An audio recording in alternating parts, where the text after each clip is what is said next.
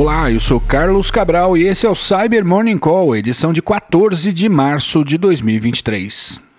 A gente começa repercutindo o alerta de que organizações públicas e privadas têm sido visadas por um adversário ainda não mapeado, o qual tem conduzido ataques que resultam em perda de dados e destruição do sistema operacional, bem como de demais arquivos em dispositivos da Fortinet. A falha que tem permitido isso é a CVE 2022-41328, uma vulnerabilidade de pontuação 6.5 no ranking CVSS, ou seja, um bug de média criticidade que pode levar à leitura e gravação de arquivos e execução arbitrária de código no FortiOS, o sistema operacional da Fortinet. Segundo a apuração do portal The Hacker News, publicada hoje, foi observado um nível elevado de complexidade na exploração da vulnerabilidade, o que sugere que os ataques estão sendo conduzidos por um ator avançado, altamente focado em alvos governamentais ou cuja operação esteja ligada à atividade governamental. A gente recomenda a homologação homologação e atualização dos patches em caráter emergencial. E ontem a Microsoft documentou um novo kit de phishing que vem sendo ofertado no underground por um grupo de adversários rastreado pela empresa como Dev1101. O software foi desenvolvido para empregar técnicas de adversary in the middle, que antes era chamado de man in the middle, e permite que atacantes burlem mecanismos de autenticação multifator, ou os popularmente chamados de 2FA, através de funcionalidades de proxy reverso. A Microsoft também informa que o Dev 1101 começou a anunciar o software no ano passado e desde então fez diversas atualizações, como a adição do gerenciamento de campanhas através de dispositivos móveis e a evasão de CAPTCHA.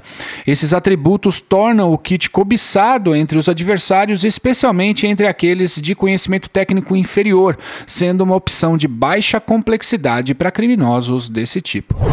E o pesquisador e professor do SANS Johannes Uhrig alertou ontem para possíveis atividades de preparação de ataques de phishing com temas ligados à falência do Banco do Vale do Silício. Para exemplificar o risco, ele listou um pouco mais de meia dúzia de domínios que vêm sendo registrados com esse tema. Ainda não dá para cravar que todos esses domínios são maliciosos, mas o professor chama a atenção para três elementos que favorecem a eclosão de golpes com essa temática. Primeiro, a urgência do tema, ou seja, a gente querendo reaver o seu dinheiro o mais rápido possível. Em segundo lugar, a incerteza, que para muitos está ligada a não saber claramente como se comunicar com um banco que faliu, que site usar ou que e-mails esperar. E por último, o fato de que o caso, claro, envolve um monte de dinheiro. E Alex Mark lançou correções para sete vulnerabilidades em vários modelos de suas impressoras. As falhas de segurança foram descobertas pela NCC Group e classificadas como críticas, permitindo o acesso aos trabalhos de impressão, o roubo de credenciais de acesso e a potencial movimentação lateral na rede. Por fim, ontem a CloudSec alertou para a existência de campanhas de ataque baseadas em vídeos gerados por inteligência artificial de modo a disseminar malware. Essa é uma variação de um ataque antigo em que adversários inserem links maliciosos para supostas versões piratas de programas nos comentários de vídeos sobre como usar um determinado software. Agora, com a possibilidade de gerar vídeo usando inteligência artificial, os adversários estão criando uma série de personas no YouTube e publicando seu próprio conteúdo em vídeo com links para que a vítima baixe o suposto software pirata. Segundo os pesquisadores, os links que são gerados usando ferramentas de encurtamento de URL redirecionam a vítima para repositórios no Mediafire, no Google Drive, no Discord, no GitHub e no Telegram, onde a vítima acaba baixando os payloads do ataque.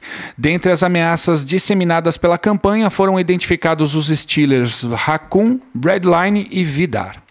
E é isso por hoje. Obrigado por ouvirem o Cyber Morning Call e tenham um bom dia. Você ouviu o Cyber Morning Call, o podcast de cibersegurança da Tempest.